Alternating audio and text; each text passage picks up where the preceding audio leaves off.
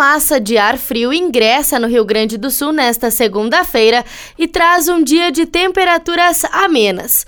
O dia começa frio em algumas regiões e termina com marcas baixas nos termômetros em todo o estado. Por isso, na grande maioria das cidades, as mínimas desta segunda-feira ocorrem durante a noite.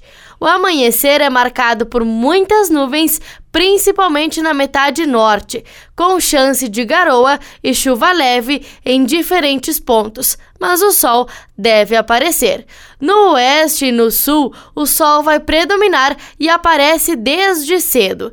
Em Porto Alegre, os termômetros variam entre 13 e 18 graus. E na Serra Gaúcha, a mínima fica na casa dos 8 e a máxima não ultrapassa os 14. Da central de conteúdo do Grupo RS com o repórter Paula Bruneto.